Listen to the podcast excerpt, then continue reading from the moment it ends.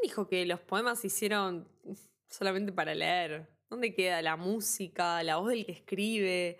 Honestamente, escribo esto con la esperanza de tocar alguna fibra sensible de tu cuerpo, porque yo ya toqué bastante las mías, están muy revueltas, sangran, cicatrizan, todo junto.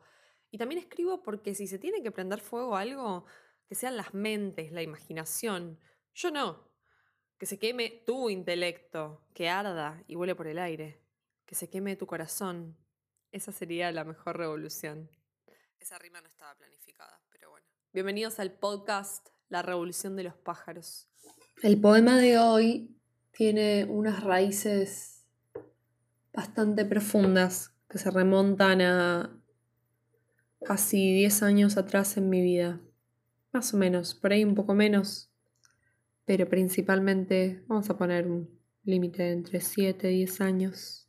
Y quizás para este domingo sea un poco un poco extraño, un poco, un poco raro, porque uno espera a veces en el último día de la semana quizás tener algo que nos levante para el día siguiente, pero creo que también del, de los procesos profundos, del dolor y de las experiencias que nos marcan para bien o para mal, yo creo que en general son, nos marcan y después el bien o el mal lo asigna cada uno son experiencias que después de todo nos hacen crecer.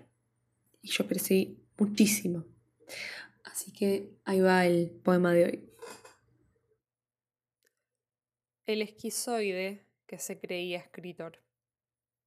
Salir del retiro voluntario, del aislamiento personal hecho un monstruo.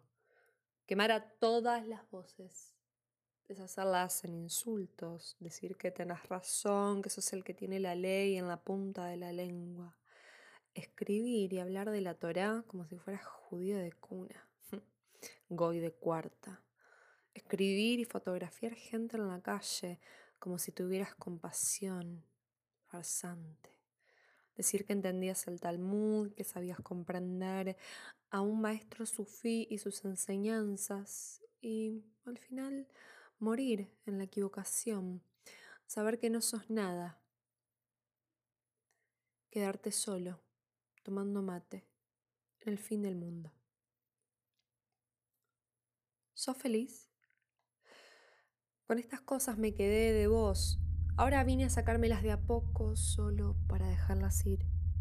Ya no sos un asesino deshaciendo mi futuro, mis impulsos, mis maneras en una oración. Ahora sos menos que un idiota. Sos la no entidad de este poema. Te vas en cada palabra. ¿Lo sentís? Tu cuerpo se desarma muy despacio. Cae la sangre a borbotones, como el agua de las tormentas en primavera. Yo estoy blanca como la nieve. Ya aprendí a usar el paraguas cuando llueve. A veces hay que sacarse del cuerpo lo que uno guarda, las palabras, las ideas, hay que ponerlas en algún lugar.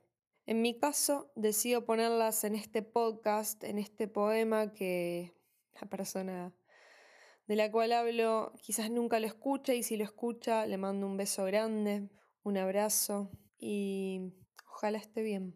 Ojalá haya podido reflexionar alguna vez sobre todo lo que, lo que es, lo que fue, lo que hizo. Definitivamente si se vuelve a cruzar en mi camino yo ya no soy la misma.